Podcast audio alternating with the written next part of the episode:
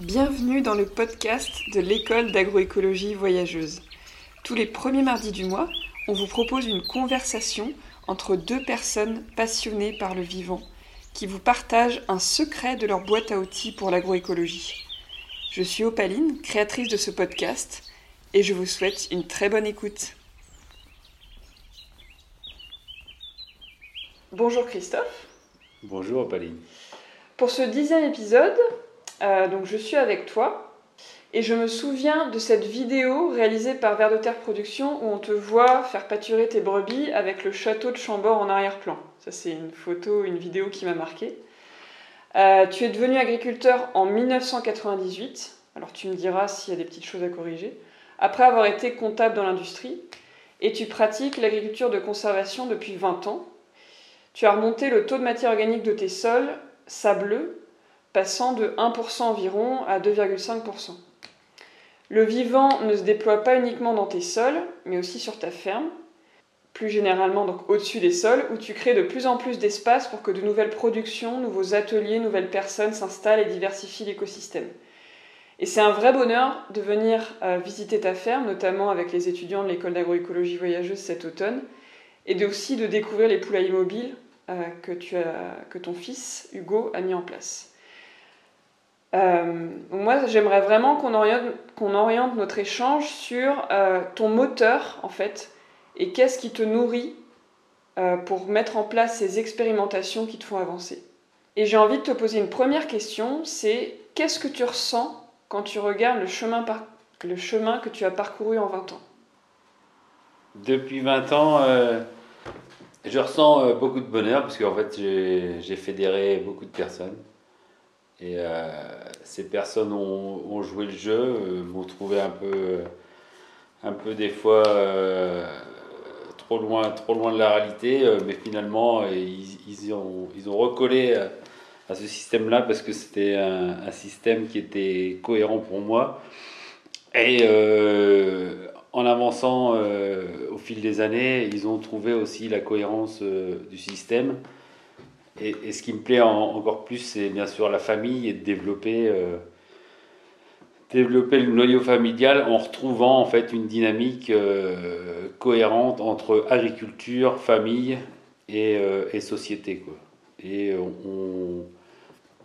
avec la mise en place de ce qu'on a fait depuis 20 ans, euh, avec des piliers comme Frédéric Thomas, euh, on a vraiment collaboré euh, pendant 20 ans ensemble, et puis tout le groupe, le groupe d'associations base et nos, groupes de 50 pèlerins qui allaient faire le tour du monde tous les ans on, a vraiment euh, en fait fait les fondations euh, de ce qu'on pensait euh, être bien pour l'agriculture et, et l'évolution de celle-ci au sein de nos fermes.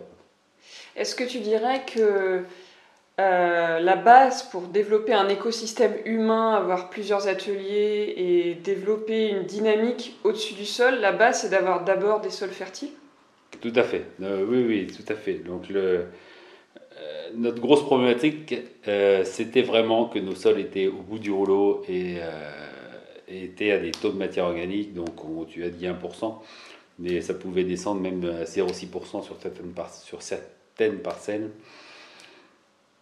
Et euh, dans ce contexte-là, on ne peut rien faire en agriculture si on n'a pas les sols vivants. Donc remonter ces sols, ramener de la matière organique euh, pour pouvoir faire pousser quelque chose dessus de façon naturelle et pas qu'en intraveineuse comme on l'avait fait auparavant euh, en agriculture conventionnelle. Quand on regarde euh, le chemin parcouru, c'est assez impressionnant. Est-ce que tu pourrais me dire d'où vient toute cette énergie que tu déploies? Où est-ce que tu vas t'inspirer? L'énergie, elle vient du fait qu'on veut elle vient de, mon, chemin de comptable, et surtout comptable dans l'industrie, on ne peut pas en fait euh, mettre des choses en place et avoir un système viable s'il n'est pas viable économiquement. Donc on part par l'économie et après en fait euh, euh, ce qui nous a poussé, moi et Fred, c'est que en Sologne, on s'est dit on peut faire de l'agriculture et on peut installer des jeunes et on, peut, faire vivre un écosystème et que la société euh, tout autour, parce que dès qu'on ramène de l'agriculture dans un, dans, un, lieu, dans une commune, et eh ben en fait c'est toutes, euh, tous les participants de la commune qui revivent euh, grâce à ça, surtout si on diversifie avec plein de, plein de, de, modèles, avec l'introduction de l'élevage, du maraîchage.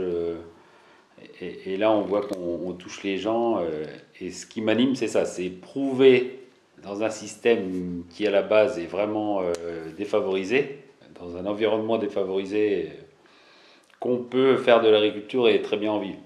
Mm. Et demain, installer des jeunes sur ce modèle-là. C'est ça qui nous, enfin, c'est ça qui m'a poussé depuis, depuis 20 ans.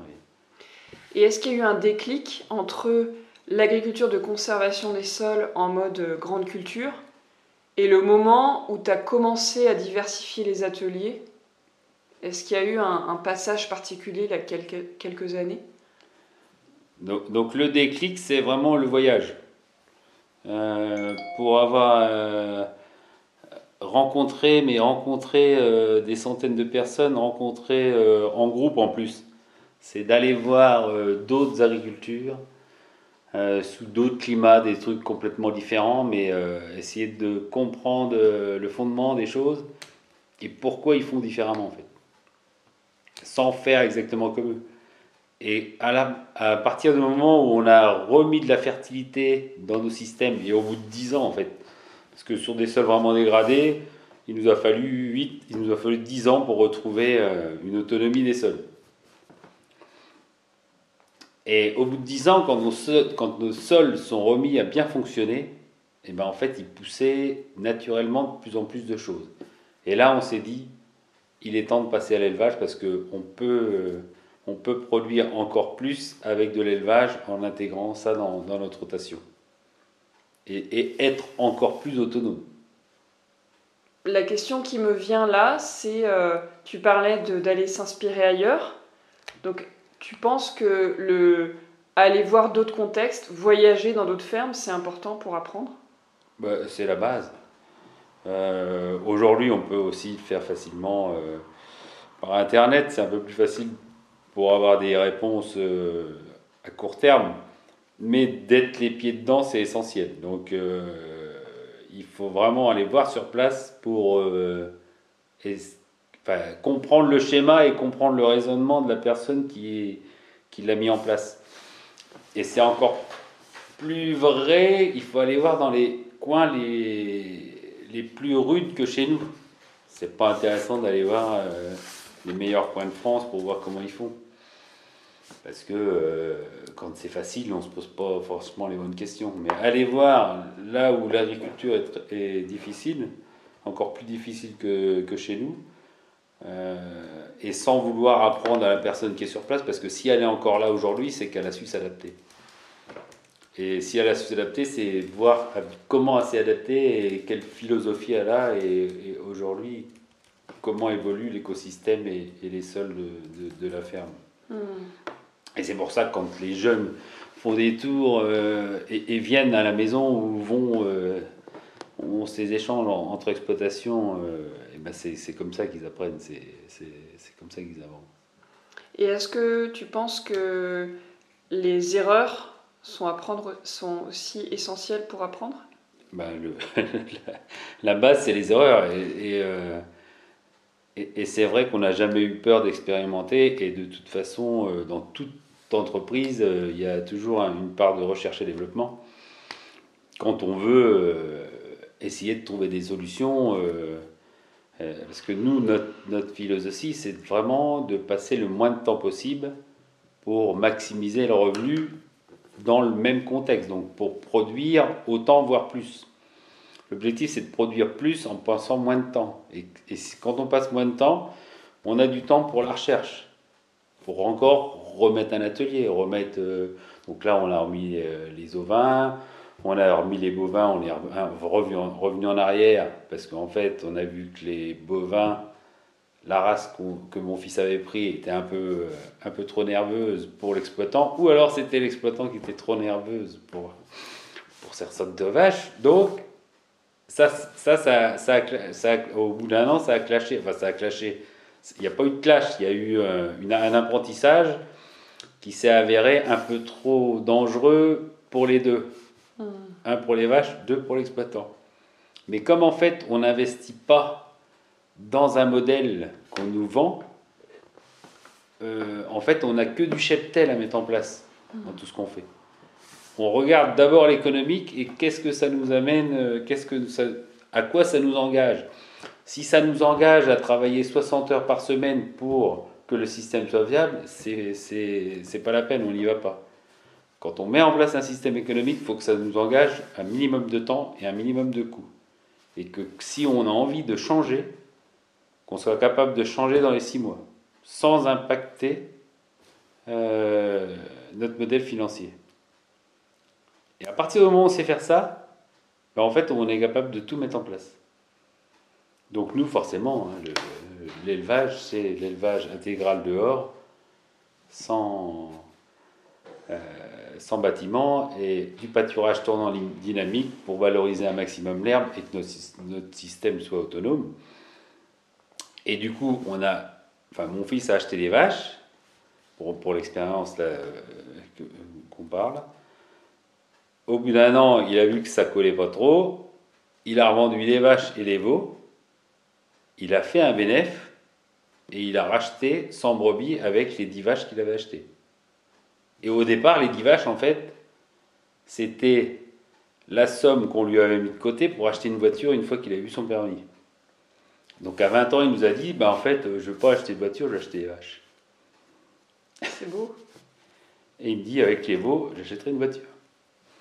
Donc c'est ce qui s'est passé.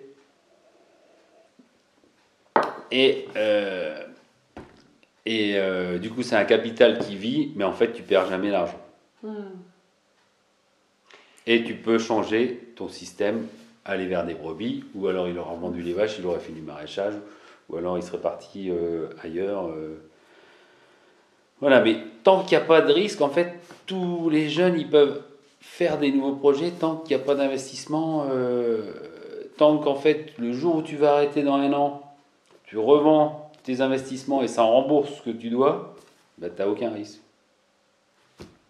Et c'est comme ça qu'on veut créer le modèle agricole demain, enfin ma vision du modèle agricole.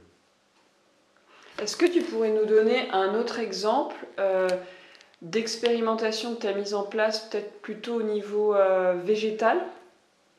Euh, Peut-être, enfin voilà, je ne connais pas en détail les essais que tu as mis en place, qui a où tu as pris un risque et où ça a été un succès avec des apprentissages aussi bah c'est vrai que dans, tout, dans, tous nos essais céréales, les, essais les plus, euh, les plus flagrants, c'est nos associations de culture. Hein.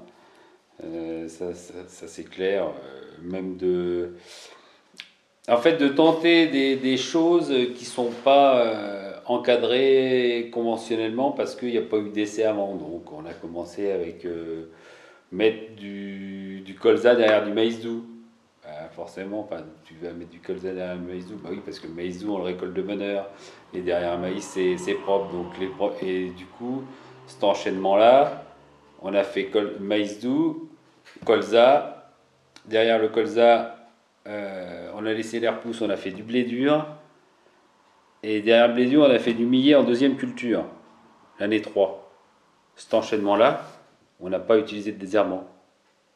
Et on a fait 32 euh, quintaux en colza, 45 euh, en blé dur et puis 15 euh, quintaux en deuxième culture en millet derrière, sans utiliser de désherbant, hormis de glyphosate pour freiner, pour, pour se séparer du col des repousses de colza quand on a mis le blé dur dedans.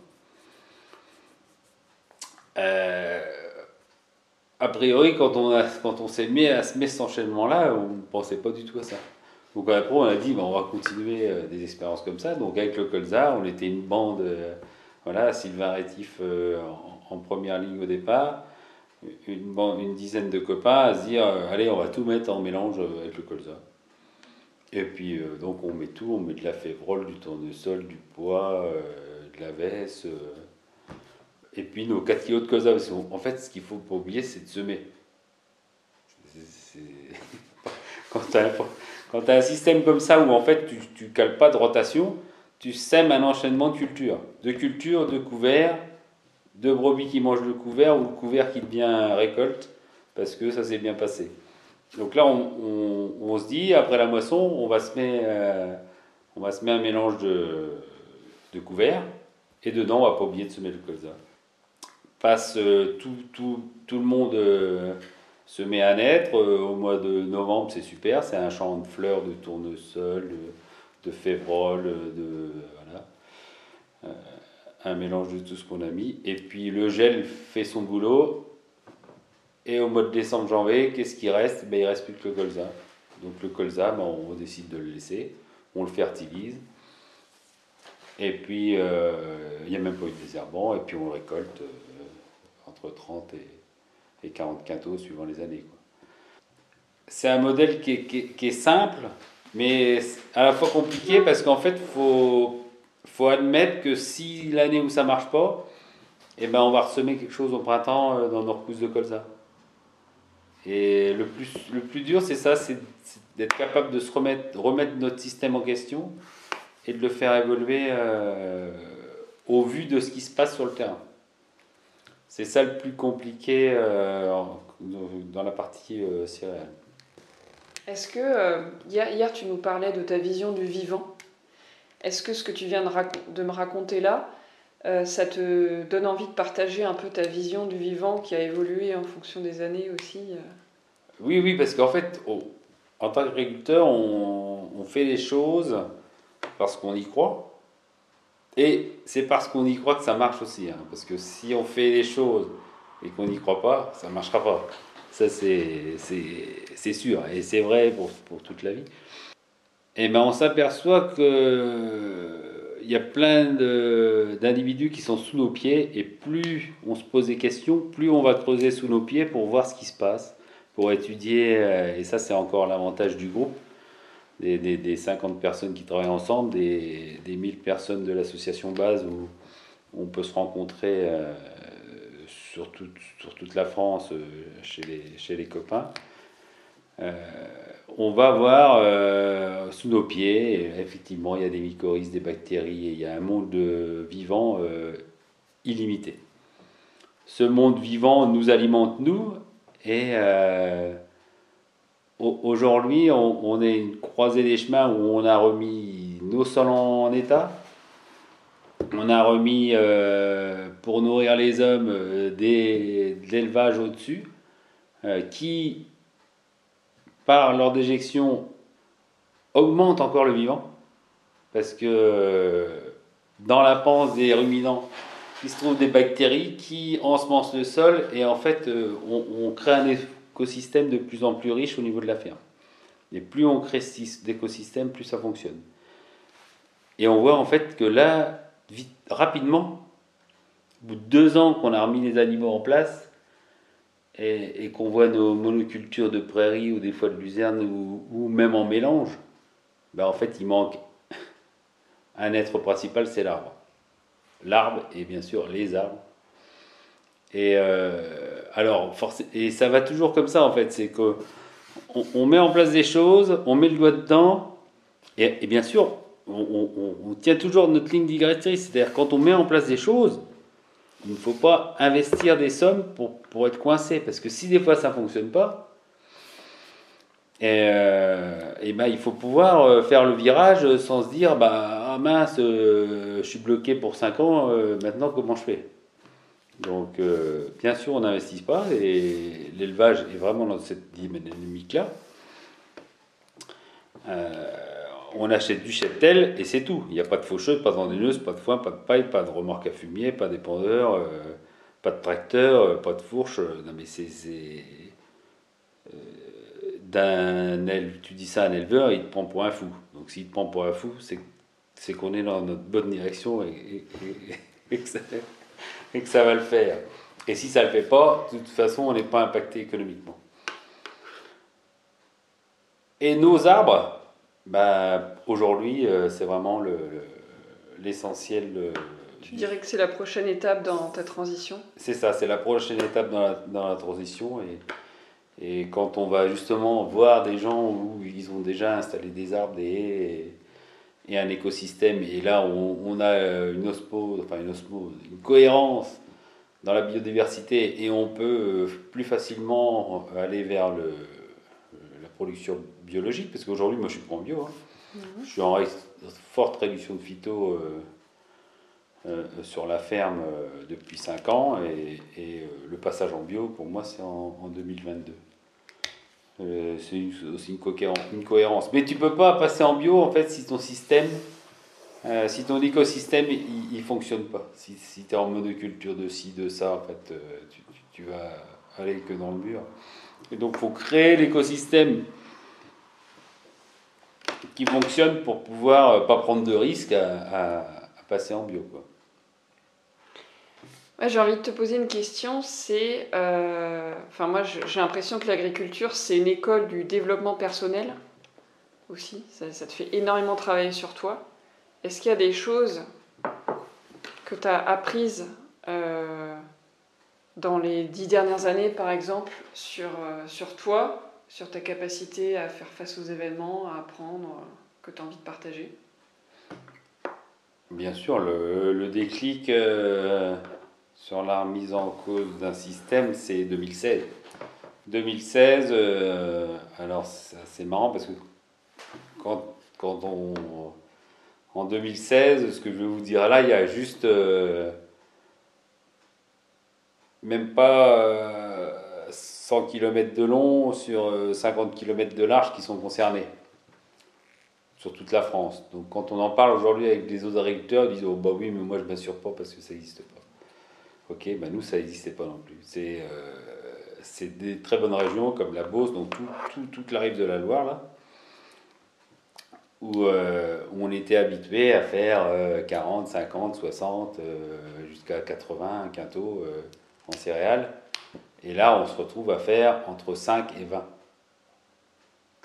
Mais sur, donc nous, sur nos sables, mais aussi sur les bonnes terres de l'autre côté de la Loire, en Beauce, où tu as des gens qui faisaient 70 quintaux de blé dur, donc 70 kg de blé dur à, à 300 euros, tu vois ce que ça fait, et ils se mettent en cette année-là à sortir la moissonneuse, descendre parce qu'il n'y a rien qui monte dans la trémie, mais en fait il n'y a rien dans les épis, et ils font 5 quintaux. Et quand tu fais 5 quintaux à la place de 70, il te manque minimum 1000, 1500 euros de l'hectare. Donc, plus tu as de surface, plus il t'en manque. Et quand il te manque 200 000 euros de, chiffre d'affaires, quand tu as fini de récolter tout ce que tu récoltes, eh ben en fait, tu fais une perte de 130 000 euros l'année N et tu es comme un couillon, tu n'es pas assuré. Donc pour un gestionnaire, c'est quand même une sacrée erreur. Parce que c'est un risque qui ne pouvait pas arriver. Parce que notre système était résilient, donc on pensait qu'on n'avait pas besoin de s'assurer. Il n'était pas résilient. Mais il n'était pas résilient parce que c'est là, c'est la météo. Il n'y a pas eu d'ensoleillement. Il y a eu un ciel couvert tout le mois de mai et juin. Et en fait, il n'y a pas eu de fécondation. Donc, ce n'était pas lié au sol. Nous, notre sol, on l'avait réparé. Mais là, c'est au-dessus. C'est pas résilient par rapport au climat. Par rapport au climat, on est, on est aujourd'hui plus résilient par rapport au climat. Mm pour, une, production donnée. Ça a été le déclic pour aller vers plus d'élevage Donc ça a été le déclic pour aller vers plus d'élevage et d'avoir un système encore plus autonome. Donc bien sûr, aujourd'hui, on, par contre, on s'assure, parce que hmm. le coût de l'assurance est peanuts par rapport à ce qui peut arriver. J'ai des copains qui ont touché des chèques de 100 000 euros, hmm. sans problème. Donc quand c'est comme ça, ça va bien derrière. Quand tu n'es quand euh, pas assuré, tu n'es pas assuré. Et depuis, avant, on aurait été en en calamité agricole, donc on aurait peut-être touché de l'État. Mais là, l'État nous dit, pour ces risques-là, vous avez possibilité de vous assurer. Si vous assurez pas, c'est pas nous qui prenons en charge. Parce que déjà, en plus, par, la, par notre politique agricole commune, la PAC, donc, elle paye 50% de l'assurance. Mm.